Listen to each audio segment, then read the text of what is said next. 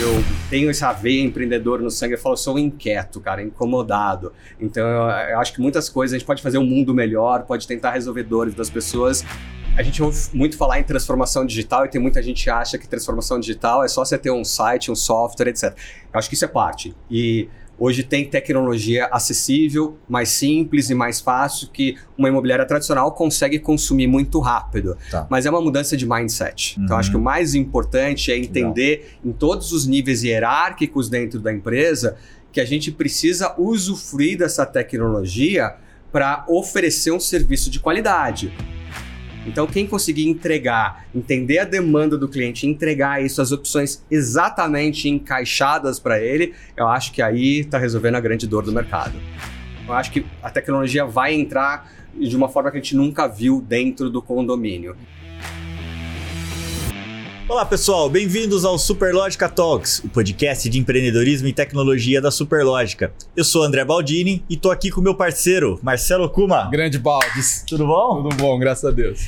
E hoje a gente tá aqui na bancada com um cara que é head do, no Brasil do Desenrola, Guilherme Ribeiro. E aí, Guilherme? E aí, Baldini, tudo bem? Bom, Gui. Beleza. Prazer Bom ter você aqui, Guilherme. Uma honra. Muito obrigado pelo convite. Eu fico tremendamente honrado de estar aqui com vocês. Legal. Guilherme, uma pergunta bem rápida. Da onde vem o termo e o nome da empresa Desenrola? Cara, super legal essa pergunta. Então, quando foi surgir a Desenrola, ela estava surgindo, a gente contratou uma consultoria, isso até antes de eu estar lá dentro. Uhum. E foram levantados vários nomes de uma forma muito colaborativa entre todo mundo e teve uma votação e o time escolheu Desenrola. O que é muito interessante, porque o mercado imobiliário é algo super burocrático, enrolado, amarrado, Legal. etc. E a gente tinha a proposta de simplificar o mercado imobiliário, de facilitar a vida das pessoas naquela época que queriam alugar um imóvel. Uhum. E a gente uhum. teve a audácia de usar o nome Desenrola, porque traz uma responsa enorme. Exatamente. que legal. Que bacana. Simples e objetivo, né, cara? Ah, simples e objetivo, mas né? e, e, traz uma responsabilidade mesmo. Com certeza. E aí, Exatamente. desenrola? Desenrola, é super legal. É, a gente tem trabalhado muito arduamente de uh, deixar essa jornada mais, mais fluida, mais rápida para todos os envolvidos. Então, é, é o dia a dia pensando nisso, como a gente consegue simplificar, como a gente consegue dar velocidade para esse mercado imobiliário. Tá. E aí quando você. Eu, eu, vou, eu vou usar isso daí até para entender, né? A, dado que dá velocidade, hoje você deve ter algum indicador de tempo que vocês conseguem realizar uma, uma, venda ou uma locação versus o mercado. É difícil comparar o mercado, né? Tá. Porque acho que o grande problema quando a gente fala de Brasil, é que a gente não tem dados públicos, a gente uhum. não tem ah, informação sim. Sim. de como os outros estão fazendo. Mas a gente consegue sim enxergar que várias etapas que a gente tem, da publicação do imóvel, da assinatura do contrato, ou mesmo de fazer visitas, e hoje o cliente quer muito visitar, cara, quer agora, daqui a uma hora fazer uma visita. Isso a gente consegue entregar muito bem, ser muito ágil é, em várias etapas da jornada e encurtar essa jornada. A jornada de locação hoje é é mínima. Existem casos pontuais que a gente capta o imóvel anuncia no mesmo dia aluga. Eu sei que é exceção, adoraria que fosse sempre isso daí, mas o mercado de locação é muito fluido. O mercado de vendas ainda acaba tendo aquela jornada, tanto para o comprador quanto para o vendedor, que é uma jornada mais longa. Mas a tecnologia acabou simplificando muito isso. Tá. Que bacana. E, e você tem uma tradição no mercado imobiliário, né, Guilherme? De família, né? Como é que foi essa veia uh, pro, pro mercado imobiliário? Cara, eu, eu acho que eu, eu nasci, um moleque, criancinha lá, queria trabalhar com tecnologia, programar desde pequeno e entrei no mercado imobiliário por isso. Entrei numa empresa familiar, uh, na época a Companhia Bandeirantes, que administrava condomínio, que foi fundada, era é muito louco, né? Uma empresa de 51, mas que era uma SA, com uhum. muitos sócios e era tradicional e fui trabalhar numa empresa que vinha de origem familiar até meu bisavô, meu avô e várias outras pessoas uh, tiveram negócios imobiliários, investiram, incorporaram e fizeram várias coisas. E depois eu fui passando por outras empresas, passei pela Fernandes Mera, então outra empresa familiar, e depois fui parar em empresas de capital aberto, quer dizer, é um mundo totalmente diferente mas eu acho que cada uma trouxe um aprendizado muito grande. São experiências e visões diferentes. E o mercado imobiliário é um mercado que até hoje tem muita empresa familiar, de origem familiar, que passou de pai para filho ou para neto,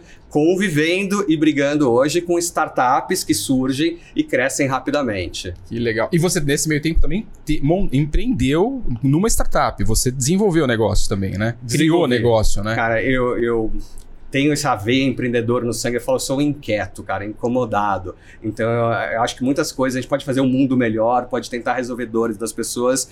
E eu acompanhava já o ecossistema de empreendedorismo e acho que a, a grande oportunidade de viver em São Paulo, que é a minha cidade, é que esse ecossistema está em ebulição. Então eu participava Sim. das entidades, de hackathons, de etc. Até o dia que eu falei, opa, agora eu preciso empreender. E então na época eu montei uma startup, a Smart Síndico, que era uma startup de administração de condomínios.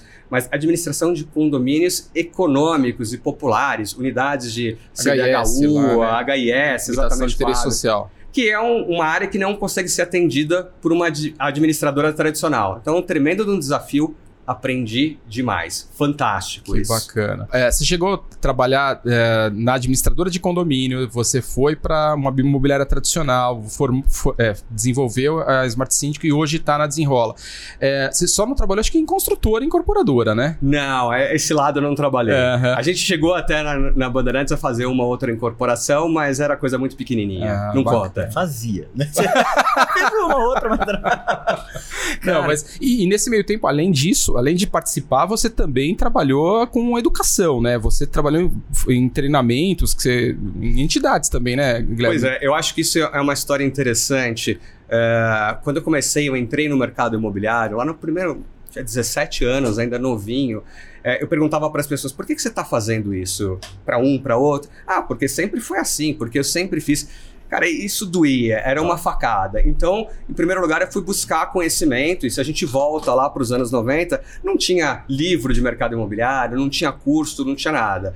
Daí eu comecei a frequentar as entidades imobiliárias e acabei sendo convidado a produzir o conteúdo, a produzir curso, etc., com grupos. A gente deu aula, eu lembro que lá atrás a gente chegou a dar aula junto, na época dos IPOs, aquela coisa fantástica de dezenas de empresas abrindo capital. A entrega e implantação é, do condomínio. Entrega e implantação de condomínio. Cara, e foi muito legal. E até hoje tenho em paralelo uma vida acadêmica. Eu acho que é o give back do empreendedor. Uhum. Cara, a gente aprende, a gente tem que ajudar e colaborar com outros para que eles aprendam e para que desenvolvam o negócio. Hoje a gente tem um mercado muito mais maduro. Então, qualquer Sim. um que entra no mercado imobiliário, ele consegue ter conhecimento, um monte de curso EAD, um monte de publicação.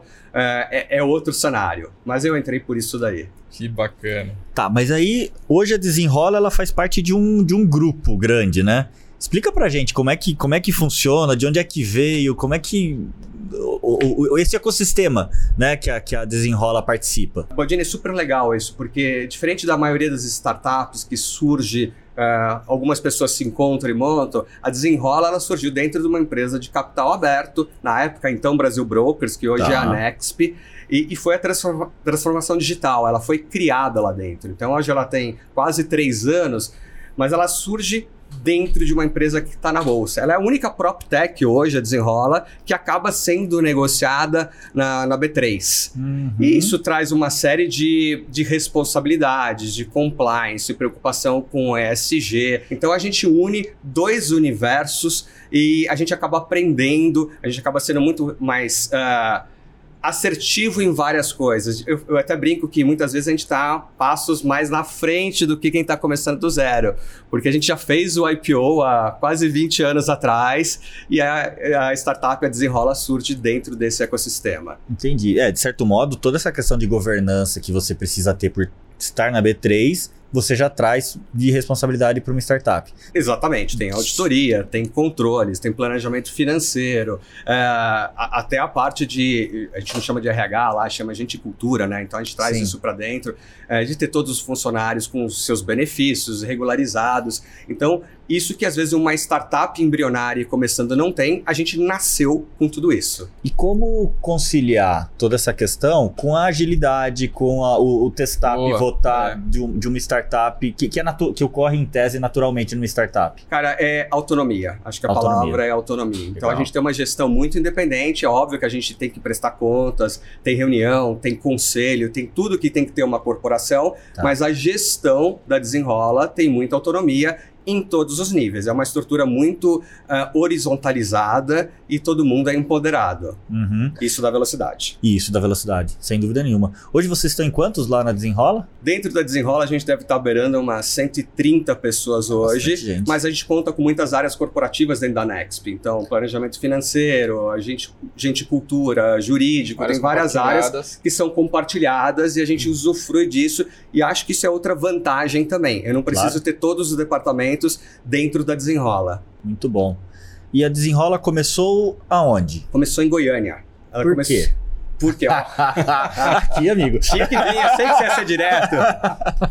Quando ela foi montada lá atrás, é interessante porque é um case de intraempreendedorismo e os fundadores são uh, até hoje diretores da empresa, né? O, o, o idealizador é o Daniel Garbatin, que ele hoje é CEO da Nexp ele identificou uma oportunidade. Dentro do grupo, a gente tinha uma operação muito forte de administração imobiliária e funcionava em Goiânia. Ah. Então a gente já tinha uma carteira lá e ele desenhou todo esse projeto e montou a desenrola da transformação digital de uma operação que existia é tá. completamente diferente hoje, mas nasceu lá por esse motivo. Cara, mas curioso, né, do mercado, porque assim, eu estava vendo ontem, inclusive, né, um vídeo de um fundo imobiliário que nasceu de, de produtos imobiliários na região de Goiânia, né? Ah, é? Então, é, pô, curioso isso, viu, cara? Olha, tem, tem uma... Tem gente grande em Goiânia, tem startup Sim. grande, inclusive de mercado imobiliário. Bacana.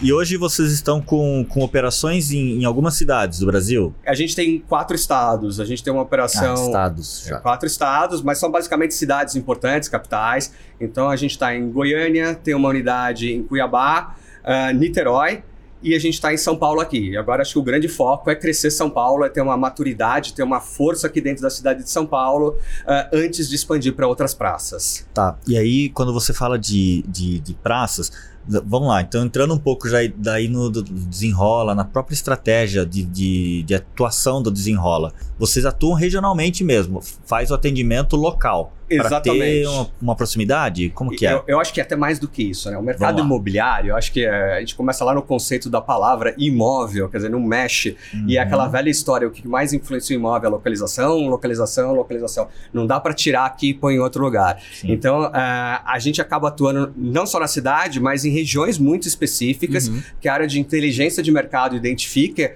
e faz sentido, então a gente se posiciona onde a gente vai ter mais negócios, e a gente tem uma unidade presencial. E acho que é a diferença da Desenrola para outras startups, outras PropTechs que tem. Muitas nasceram digitais, tá. só tecnologia e não tem uma loja, uma agência, um ponto local. A Desenrola em todas essas cidades tem o seu escritório, tem o seu time comercial local. A gente tem uma estrutura que funciona com hub, ou seja, toda a parte é, compartilhada, administrativa, ela fica remota, mas toda a parte de atendimento comercial para qualquer um dos nossos stakeholders, seja proprietário, locador, inquilino, comprador, ela está local e faz visita e, e consegue dialogar com eles. A gente consegue fazer o que a tradicional fazia, até receber alguém para assinar um contrato. Eu sei que isso é exceção, tá. mas é uma coisa que você sempre consegue falar com alguém e você sempre vai ser atendido por alguém e fidelizado é, com essa pessoa durante todo o processo. Legal. E, e, você, e aí você trabalha com corretores locais, associados e parceiros da Desenrola. Então, é um modelo muito interessante. A Desenrola nasce tendo um time de atendimento que quer garantir uma experiência memorável. A gente usa muito isso dentro da, da, Desenrola. Uhum. Então, o atendimento, quando um lead entra, ele é qualificado, ele é atendido e acompanhado em toda a jornada por alguém que é CLT. Não é nem um corretor na, fi na figura de um corretor, corretor autônomo.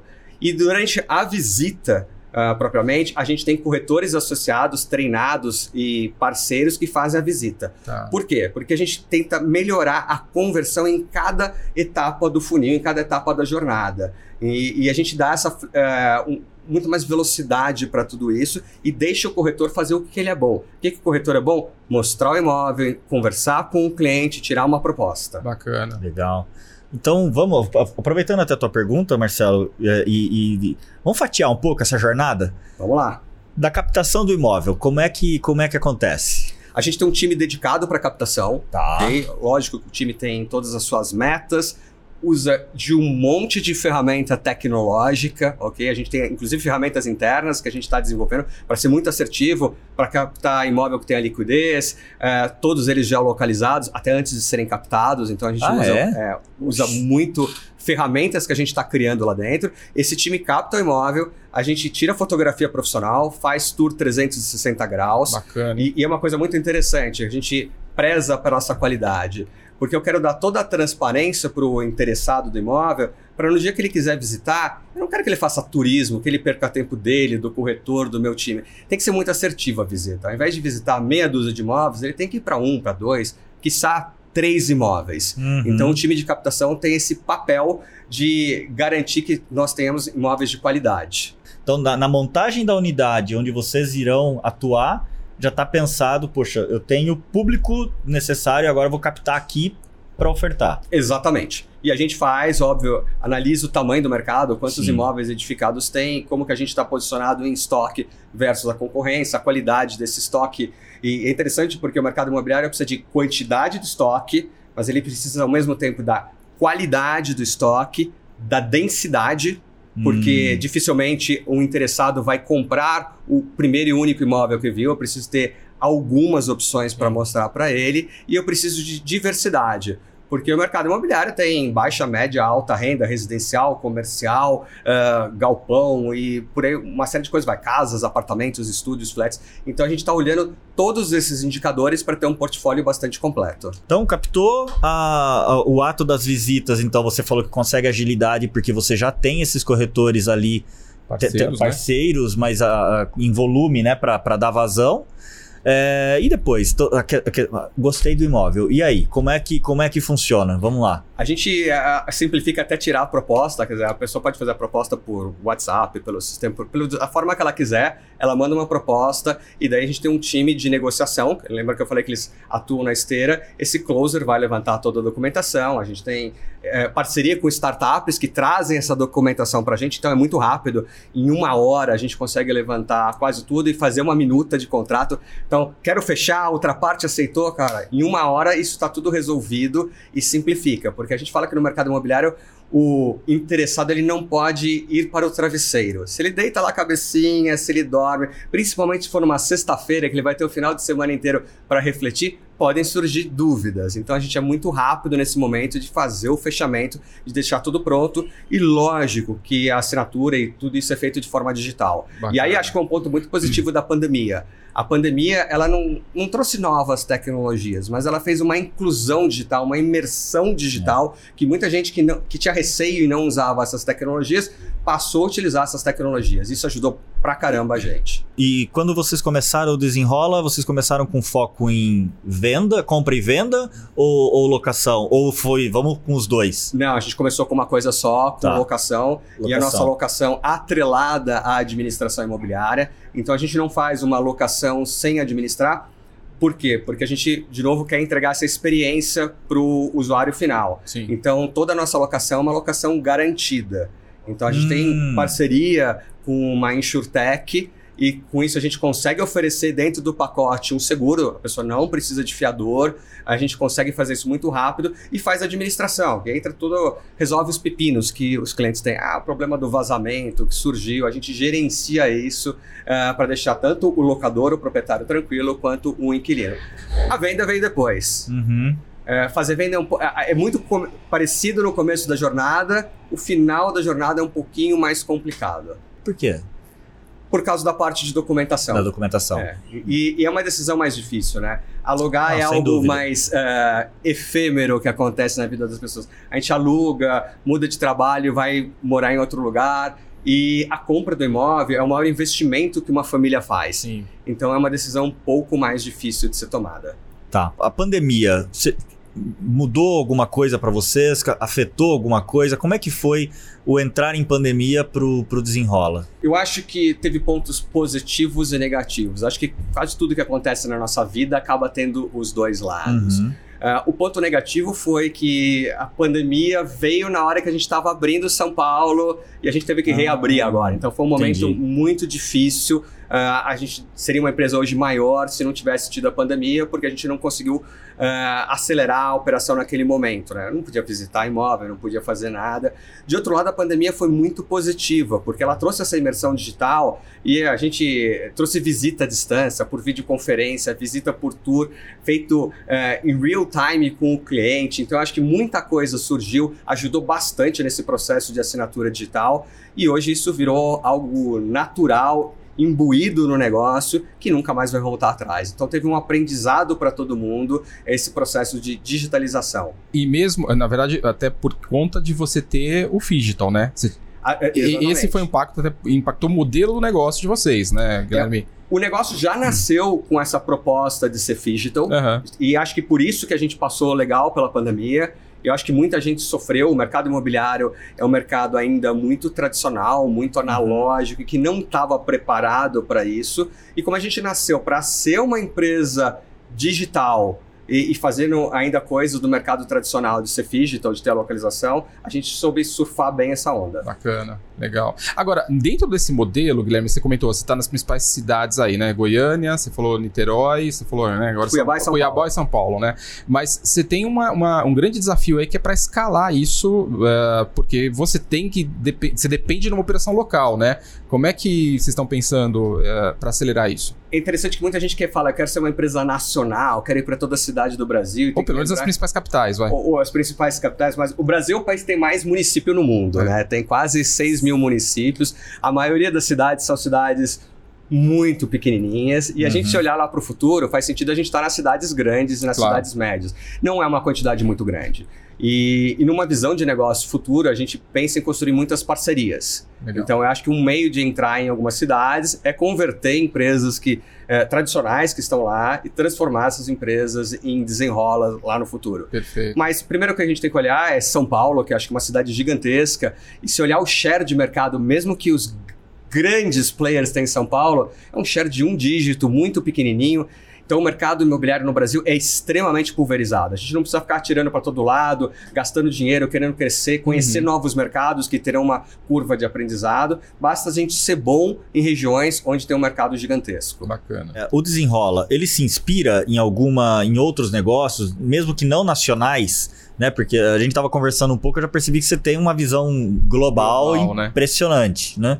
Traz um, conta pra gente um pouquinho do, do que você tem visto de legal e talvez até algo que possa eventualmente ter inspirado Desenrola, se vocês puder abrir. É, eu acho que não teve uma inspiração única, né? Tá. Eu acho que o, é. o empreendedorismo, esse ecossistema de startups, hoje no Brasil a gente tem quase mil PropTechs e Construtechs, Sim, quer dizer, é uma coisa já gigantesca. A gente sempre está olhando, cara. Eu assisto pitch, todo mundo, a gente vai em eventos. Então você pega uma ideia de um e de outro, e não necessariamente essa ideia vem do nosso mercado. Dá para aproveitar algo que vem do varejo, da indústria automobilística, de empresas completamente diferentes e trazer isso para gente. E, e, acho que tudo está mudando, né? Toda hora a gente pode pivotar, pode testar uma coisa sem medo de errar. Então a gente tem muito esse espírito de fazer um MVP, de testar, errar rápido, errar cedo e, e mudar. Se não der certo, a gente testa uma segunda, uma terceira, uma quarta vez, pode descontinuar alguma coisa. Então é um, um ente vivo, um ente em ebulição, se adaptando, aprendendo e crescendo junto.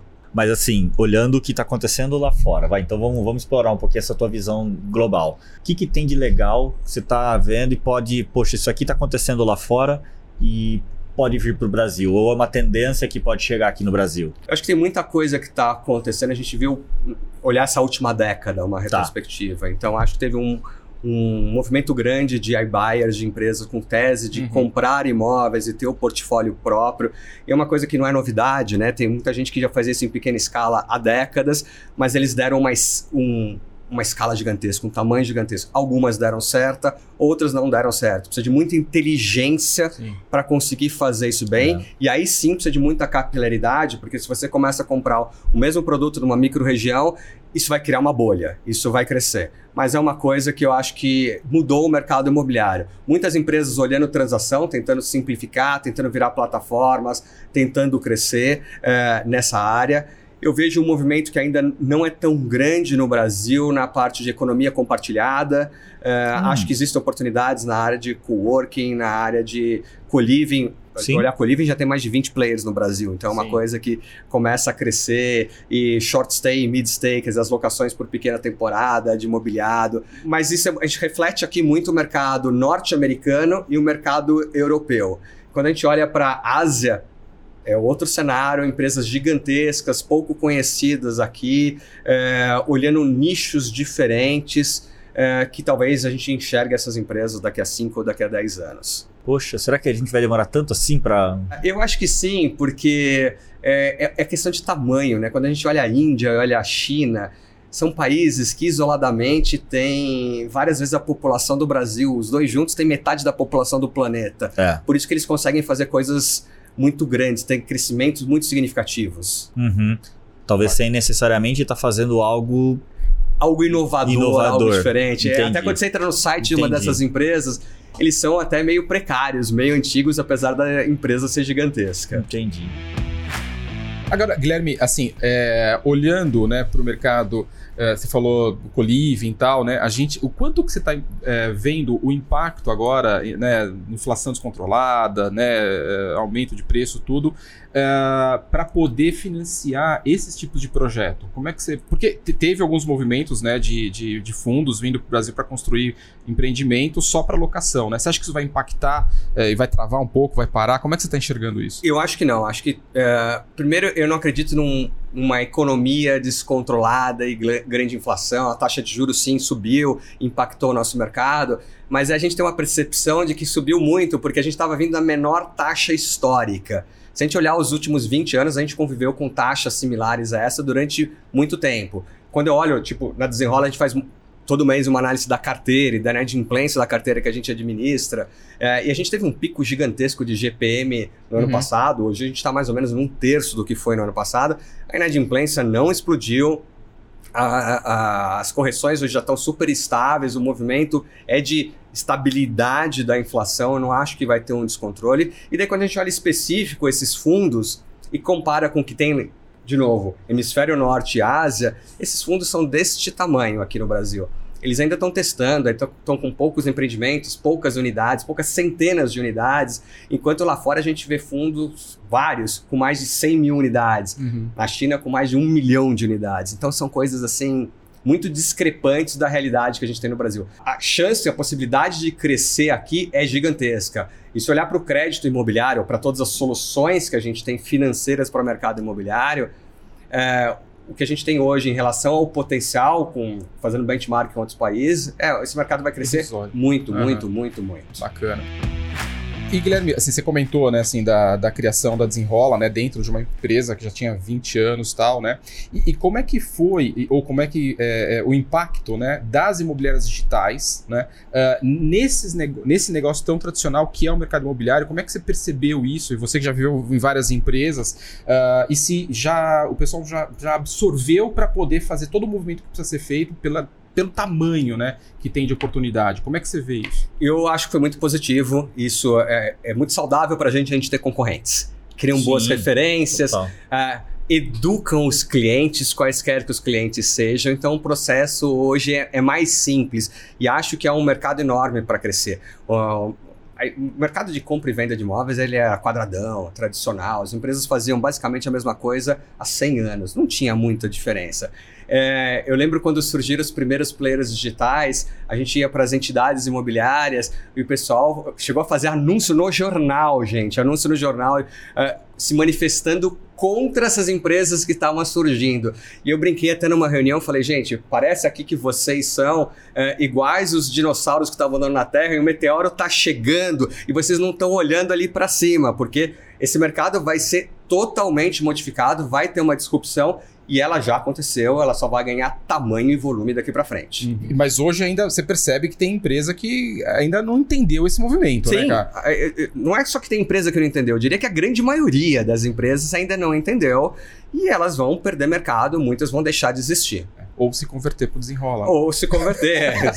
é, é, essa que é a questão que eu ia perguntar. Como é que você vê futuro? Né? Você citou, poxa, eu acredito que plataformas vão, é, vão talvez vão, vão, vão mudar essa dinâmica de mercado. Né? O que, você acredita? O que, você tem visto de, das plataformas? Né? O que, que você tem visto como estratégia que você julga vencedora, né? O que pode funcionar? Eu acho que oferecer um serviço completo. E a gente está tá vivendo, se olhar dois anos para cá, seja as, as imobiliárias digitais, sejam os portais imobiliários que são grandes players no Brasil, todos estão virando plataformas olhando a jornada do cliente, deixando de ser só software ou só venda ou só mídia e oferecendo seguro, financiamento, vistoria, reforma, etc. Eu acredito que isso é uma tendência Sim. e acho que há espaço para vários players fazerem isso, cada um com seu nicho de mercado, sua especialização, seu regionalismo. Eu acho que isso vai acontecer.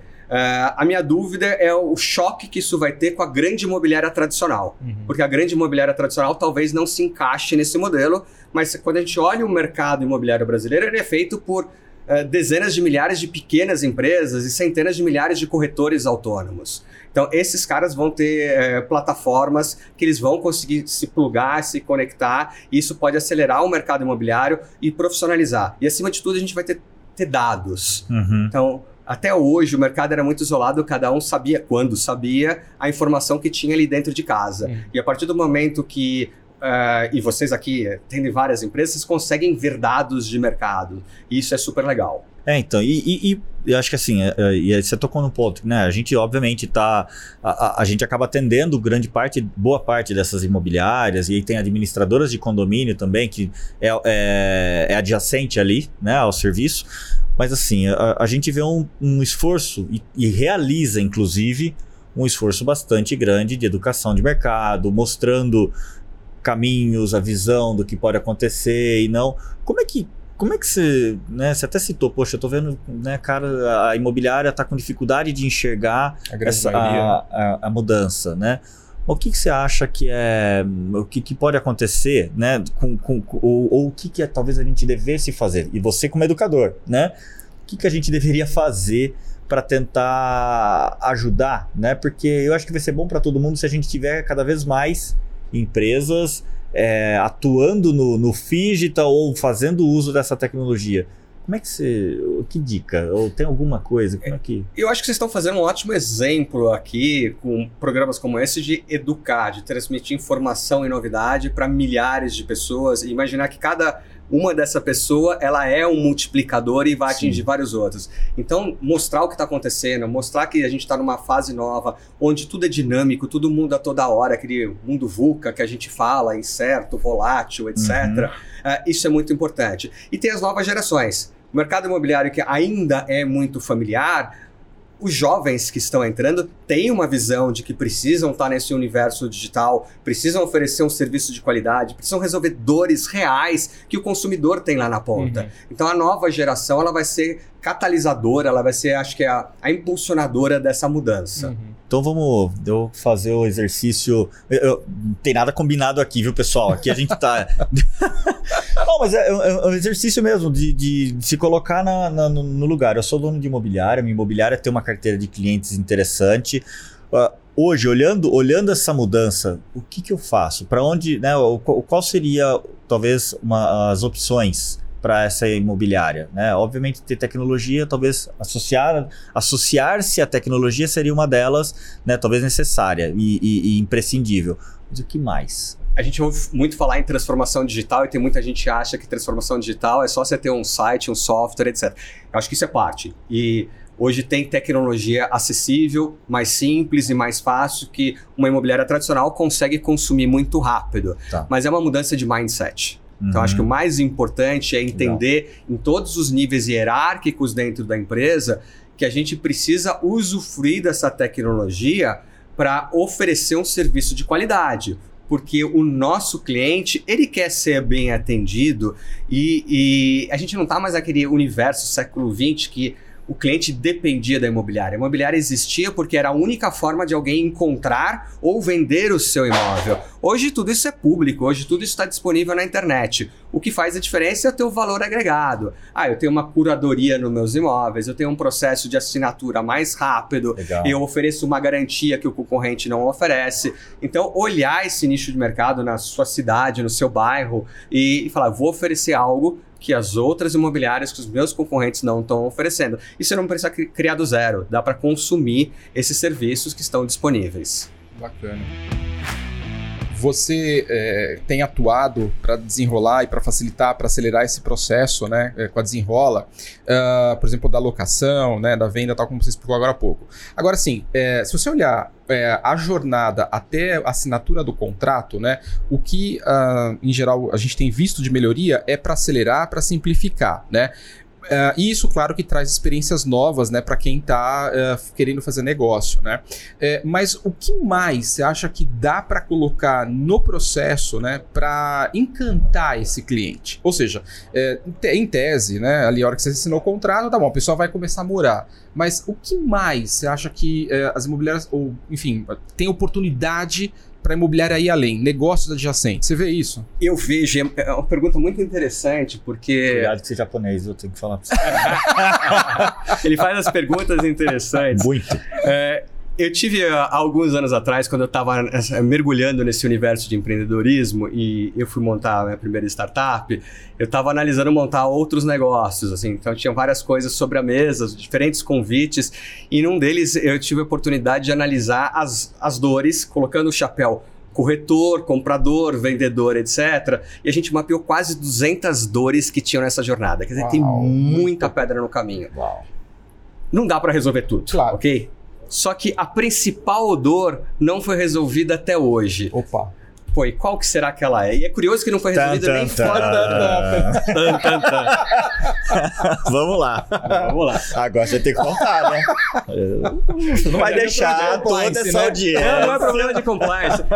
É, é curioso porque ano passado, eh, isso saiu até num relatório da NAR, que é a grande entidade imobiliária dos Estados Unidos, É. gigantesca. Eles fazem estudos eh, e pesquisas com clientes. E a maior dor, mesmo nos Estados Unidos, e é uma dor para mais de 50% do público, é encontrar um imóvel. Porque o cliente tem uma um sonho, uma necessidade, que às vezes não é nem tão concreta, tão objetiva, não é eu quero três dormitórios no bairro tal por, por tal valor. Tem várias coisas ali intangíveis. E mesmo nos Estados Unidos, onde tudo isso é digitalizado, onde tem exclusividade, onde tem redes imobiliárias integradas, ainda esta é a maior dor. Que Esse curioso. começo da jornada é difícil. Puxa. E eu vou. Posso fazer uma analogia? Talvez até seja simplória. Mas é, se há muita oferta, né, você acaba tendo dificuldade, feito a dificuldade que você tem para escolher o filme Pois que você vai é. assistir à noite. É. É isso. É isso, é o Netflix lá que você fica horas e horas e acaba não assistindo nada. É, tem até uma expressão em inglês, né? O choice overload, você é sobrecarregado de informação e ela não é curada. É que nem notícia. Ah, a gente fala muito da- do FOMO também, né? O medo das pessoas perderem, porque você tem rede social, você tem em todo lugar que está acontecendo no mundo, no mundo, e você fica nervoso, estressado que você não consegue consumir isso, não consegue no filme, não consegue no imóvel. Então, quem conseguir entregar, entender a demanda do cliente, entregar isso, as opções exatamente encaixadas para ele, eu acho que aí está resolvendo a grande dor do mercado. Bacana. Mas você vê alguém tentando trabalhar essa questão já num. o- Não, eu não vejo ninguém que tenha uma solução ainda minimamente. Não, mas talvez, muitas vezes, né? Eu já, obviamente, tive experiências né, com vários corretores, né? Em momentos de vidas diferentes e tal. Ah, e em retrospectiva, assim, muitas vezes a, a pessoa está preocupada em fazer aquela transação. Né? E aí assinou tal contrato, cara, nunca mais o corretor me liga. E aí, você tá feliz com o imóvel? Né? Então talvez falta um pouco dessa visão, né, de jornada, porque a pessoa, um recém-casado, vai precisar do imóvel hoje, vai ter filho, daqui a pouco ele vai precisar trocar do imóvel, ah, vai ter ninho vazio, ele vai ter que trocar. Então assim, é, as empresas podem olhar melhor isso, né? Então, ah, mas será que a gente está olhando isso? Será que, quer dizer, será que as empresas estão olhando isso? Será que faz sentido olhar isso? Se- será eu que tô faz fazendo só uma sentido? pergunta É, bem. é. é, porque a, a jornada é tão longa, muitas vezes é- demora tanto que. Mas você pega empresas com, sei lá, eh, c- eh, 50 anos, né? Quer dizer, e, e outra, Uhum. pensando de hoje lá pra frente, com a digitalização, cara, você vai ter muito dado. E se você tiver o cuidado de eh, ma- organizar bem, você vai ali na Uhum. frente conhecer essas percepções que às vezes não, não é um algoritmo, né? Assim, é o relacionamento humano, mas que, cara, que tá ali dentro, porque o DNA da empresa é o relacionamento, Uhum. entendeu? Eu acho que é sim e não a resposta. Eu acho que numa jornada de locação faz todo sentido. É, tanto para loca... você ter o um relacionamento com o locador quanto com o inquilino, porque troca com uma frequência grande. Ah. Mas eu concordo com o Baldini que na compra e venda não, é um ciclo de 7, de 10 anos, Sim. ele é muito longo. Longo. Gente, a gente está falando de startup, vai desenrola, vai completar 3 anos. Então é, é muito louco agora eu olhar lá na frente. O que, que a gente se preocupa é medir qualidade. A gente tem pesquisa, CSAT, NPS, etc. Entregar um serviço de qualidade, eu deixo o cliente satisfeito e ele satisfeito, obviamente, ele vai lembrar da gente, vai ter um recall da marca lá na frente. Uhum. Bacana. Hoje, quais são os pontos de contato que vocês tentam estabelecer com o cliente para ter esse recall da marca eh, ali na frente? É- é- porque a locação, eh, às vezes, ela é ingrata porque é no momento do, do casamento e do divórcio, né? Que Exatamente. Você, né? Mas assim, o, o que mais que vocês conseguem realizar? O que vocês veem nessa jornada daí da habitação mesmo, né? Dessa moradia? A gente acabou de fazer uma mudança nesse último semestre, a gente criou várias regras de CRM de relacionamento. Para sair desse cenário que você pontuou muito bem, que a gente tem no casamento, tá todo mundo feliz, e depois só falava lá no final quando por algum motivo aquela locação chegou no final. Então agora a gente tem vários pontos de contato ao longo dessa jornada. Isso é o hoje. Legal. O que, que eu enxergo no futuro? Eu acho que ah, ter uma carteira de administração de imóveis ou de condomínios, que nem vocês atendem muito bem essa, essa vertical, é uma oportunidade gigantesca para oferecer uma série de produtos adicionais, Hum. que vai desde o seguro da moradia, mas pode ser o do carro, de saúde, um desconto num, num serviço de streaming e várias outras coisas. Então, eu acho que para o futuro eh, vão ter várias empresas olhando essa jornada e se- fidelizando o cliente através de uma série de serviços satélites. Uhum. Legal. E o. E se você for algo que é, é, cruze alguma linha, por favor, né? Assim, mas é, vocês olham hoje a jornada de compra, venda e locação, mas vocês olham também para o condomínio, para o futuro? Não, a gente a- ainda não olha o condomínio, não sei se a gente vai olhar lá na frente. Eu acho que tem um tremendo mercado para a gente crescer hoje Sim. na desenrola dentro da, da transação imobiliária, da intermediação em si. Mas eu acho que o condomínio é algo ainda mal resolvido no Brasil. E a gente olha. São Paulo, a cidade, dizem que é a cidade que mais tem prédio no mundo, né? O Brasil tem uma quantidade gigantesca de condomínio e ainda é um mercado muito conservador, muito tradicional. É, e eu acho que as soluções que surgiram, em sua maioria, estavam olhando o síndico, a administradora, não estavam olhando o morador. E eu acho que aí tem uma oportunidade gigantesca de oferecer serviços para o morador. E a gente sai de oferecer o condomínio ser um cliente e passa a ser dezenas ou centenas de famílias.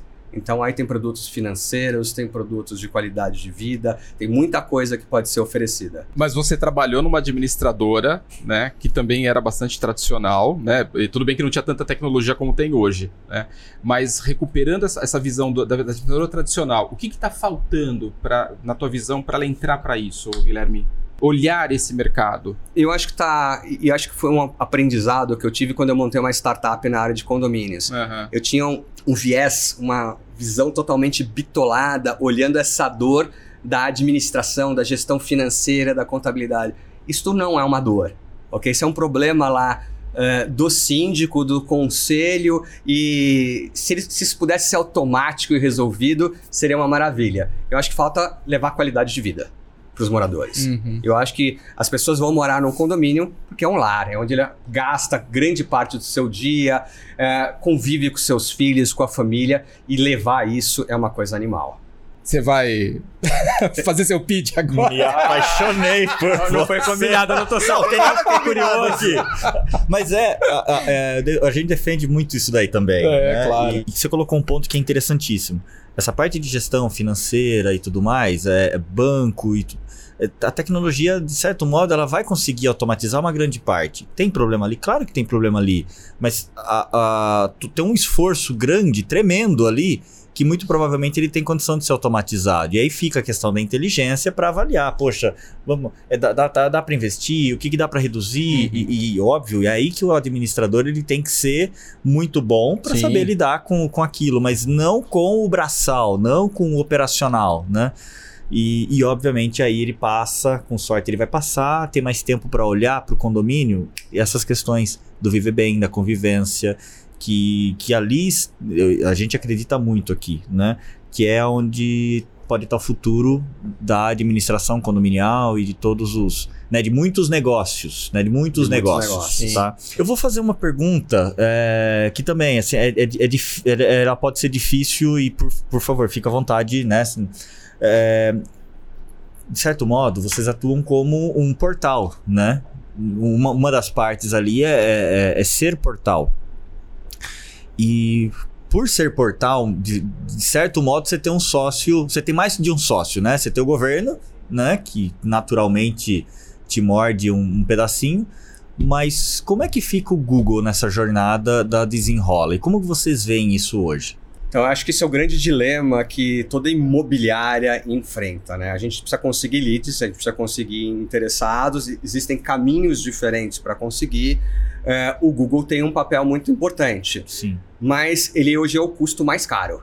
Então, ele é, é, o custo mais caro. É, porque existe uma competição muito feroz entre os uhum. players e, e, a gente não consegue ser tão direcionado no Google. Uhum. Então, a gente, o nosso portal em si, com tráfego orgânico, a gente está cada vez olhando para ter mais tráfego orgânico, tráfego direto no nosso portal, performa uhum. muito mais do que um, simplesmente um anúncio pago. Então, a gente está uhum. olhando muito ranqueamento, SEO, isso é algo que a gente tem trabalhado demais ao, ao invés de pagar. Eu separaria Google orgânico de Google pago. O Google uhum, tá. pago ainda não é tão eficiente, ele é caro. O Google orgânico, se a gente souber trabalhar, e aí todo esse trabalho que você perguntou lá de captação, de ter todos os detalhes, informação do bairro, da rua, características técnicas, isso ranqueia a gente bem, posiciona a gente bem no Google. Mas você não pode prescindir dele hoje. Não, eu acho que a gente tem que usar todos os canais e dentro da Desenrola, em cada unidade de negócio que a gente tem, toda semana a gente tem reunião do time comercial e do marketing olhando canal por canal, qual é o custo por lead, qual a taxa de conversão, qual a velocidade que esse lead anda dentro da esteira. E é muito interessante porque eles andam em velocidades diferentes, eles possuem é, conversões diferentes em cada etapa do funil. Tá. E acho que na minha pergunta eu, eu talvez tenha até sido. Ela, tornei ela simplória porque eu joguei só no Google. Vamos trabalhar as redes sociais de uma forma Sim. geral. O, o, que, que você tem visto funcionar? Porque daí acho que ajuda todo mundo, né? No, no caso, o que, que você tem visto funcionar ou aumentando em relevância no, nos últimos tempos? A, a, gente faz social também, a gente está fazendo mudanças agora em social, porque quando a gente usa Insta, Face, etc., você pega o cliente numa etapa muito inicial da jornada de compra dele. Uhum. Ele está curioso, ele está flipando, girando, olhando, ok? Então, até ele decidir virar um lead, visitar, isso demora muito tempo. Mas isso é muito importante, ok? E é um lead relativamente barato. Uhum. Então a gente acaba fazendo um mix de tudo isso Legal. e acompanhando momentos diferentes. A gente está começando agora também a usar ferramentas geolocalizadas. Já hum. que o imóvel é. é super específico na região, existem tecnologias que permitem hoje eu identificar que você mora aqui em Campinas e vai trabalhar em Pinheiros em tal local e passa por uma região, por um bairro onde é interessante e eu consigo te fazer um anúncio personalizado e direto. A gente começa a usar outras ferramentas também, onde, e aí eu não sei o resultado, eu acredito muito no potencial, mas o Go Live disso é nas próximas semanas, onde a gente vai criar um, um anúncio personalizado e uma landing page personalizada para cada cliente. Uau!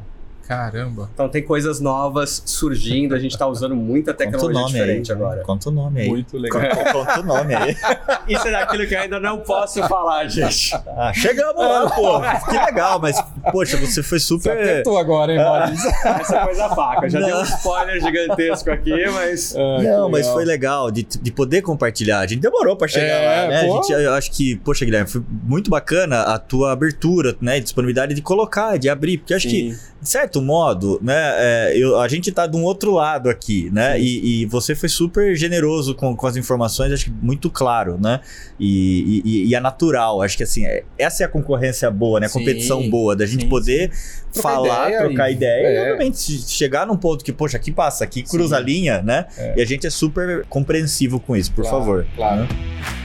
Guilherme, só voltando até quando você comenta que não deve entrar, né, assim, tal, no mercado de condomínios, mas você conhece o mercado. Deixa ele fora logo, cara. Né? Melhor, né? a gente faz uma parceria aqui, ó. Vamos nessa linha. Vamos nessa linha. Vamos nessa linha. Uh, a matéria-prima, né, para, para as imobiliárias, né, claro, é aquela base de dados né, que muitas vezes a administradora tem, mas obviamente por compliance ela não pode compartilhar.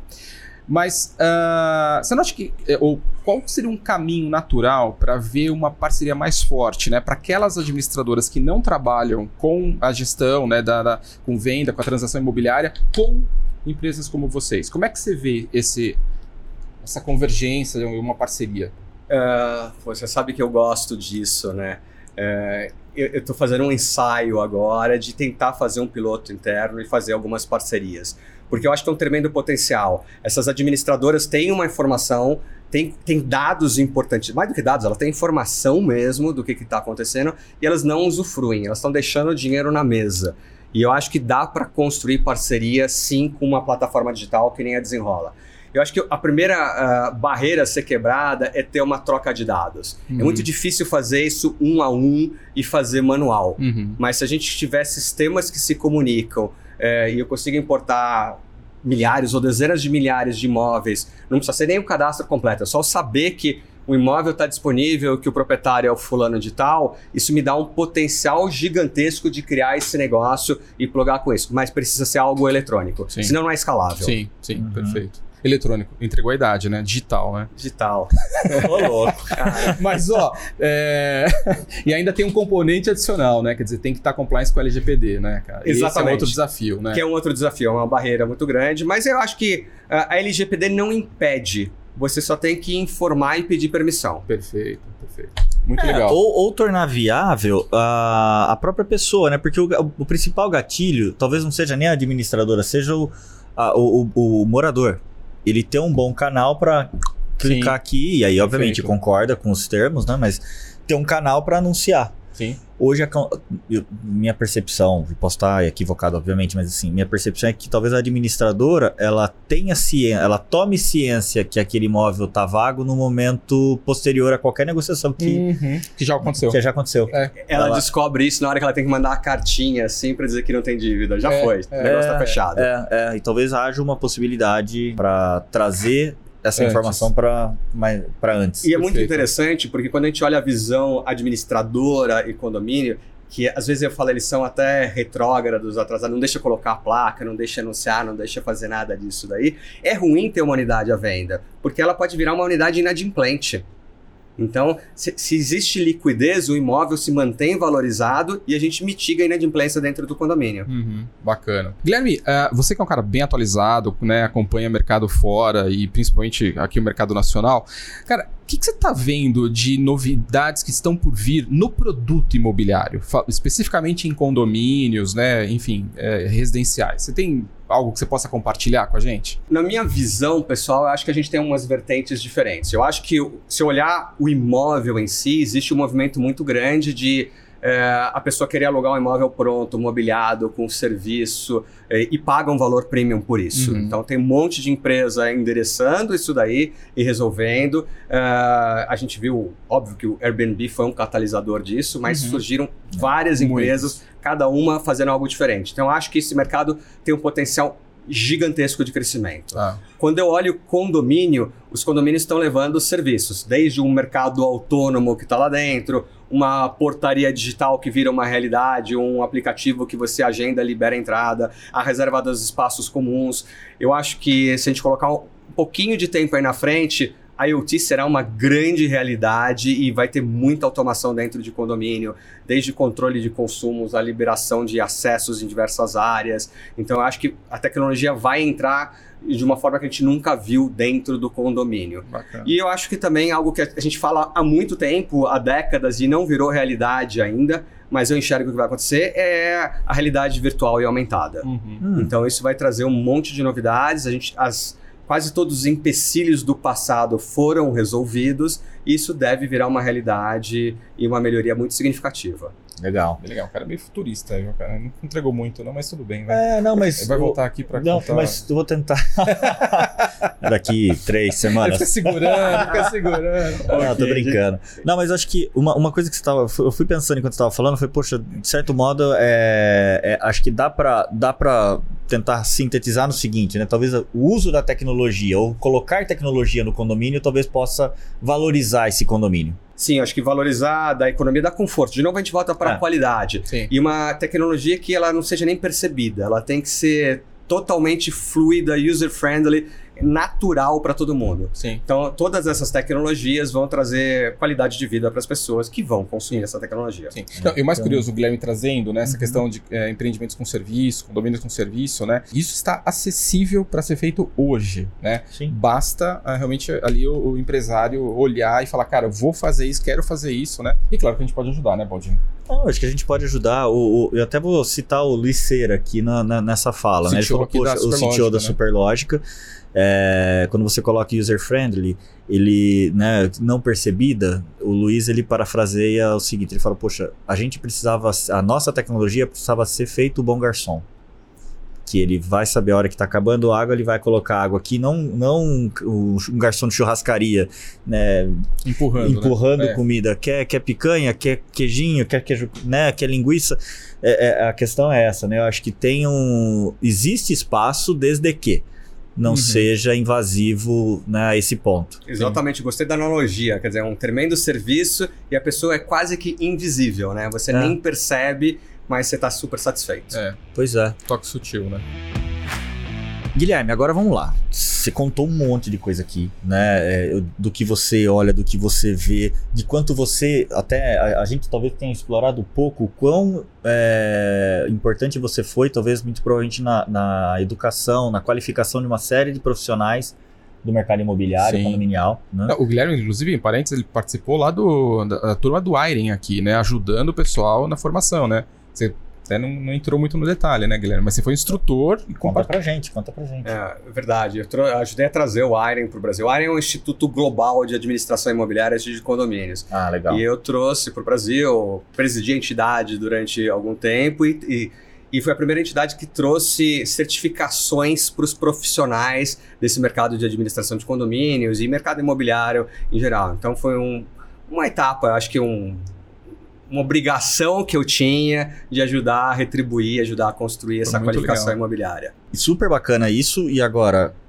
onde é que você se atualiza? Onde é que você consome dado, né? Ou consome conteúdo, informação?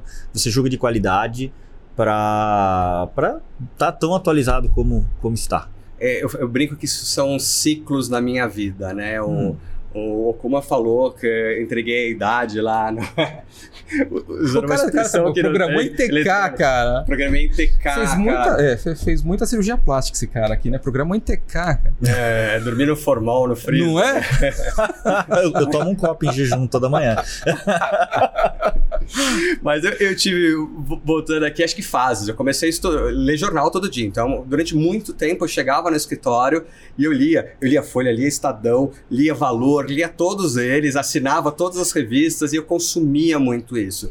Passei pela minha fase de livros e frequentei o ecossistema, então acho que é muito legal na parte de empreendedorismo. A gente tem um ecossistema muito vivo. Eu não vejo a hora de voltarem a ter os eventos de antes, porque é, é super legal, você cria Rico. networks, você vê excelentes palestrantes, você consegue é, conversar, ouvir, aprender. Acho que o- a informação mais rica é que você ouve o case do colega. E nesses últimos anos eu tenho consumido muito vídeo. Seja assistir esse podcast, seja ver outras coisas em YouTube, em cursos digitais, e tem uma série de plataformas. Ah, a gente, por exemplo, na Nexp contratou agora a Witseed, que é uma, uma plataforma de treinamento lifelong learning, ok? Que a gente tem muitos treinamentos curtos e em várias áreas, mas principalmente soft skills. Uhum. Então, todos os nossos colaboradores têm acesso a isso. E todo dia eu tô indo pro escritório e voltando, eu ainda dirijo, ainda vou lá pro, pro escritório. Cara, na ida e na volta, ao invés de ouvir Spotify ou rádio, eu tô vendo um treinamento. Então Legal. eu acho que a- a- isso traz informação e mantém a gente atualizada. A gente não, não dá para falar, pô, estudei engenharia lá atrás e sei tudo, sei nada, cara. A cada mês é tudo novo, Novo tudo diferente. é. Tá, tá mudando muito, Muito, rápido, tá muito. incrível, né? E, e eu compartilho contigo do- dessa questão de eh, muitas vezes no carro. Eu parei de ouvir música, parei de ouvir É, talvez uma rádio de né, notícias cara? pra ir pra um podcast e é. consumir alguma coisa do gênero. Eu vou caminhando, ouvindo podcast, às vezes até ouvindo um audiolivro. Eu já não consigo ler a quantidade que eu, que eu gostava e que eu tinha no passado de leitura, mas tem audiolivro, gente. Sim. Tá disponível a tecnologia. Verdade. Eu posso pedir pra você me machucar agora, no sentido de, né, o ego, né? A gente toca no seu radinho. Eu, Kuma. Toca no seu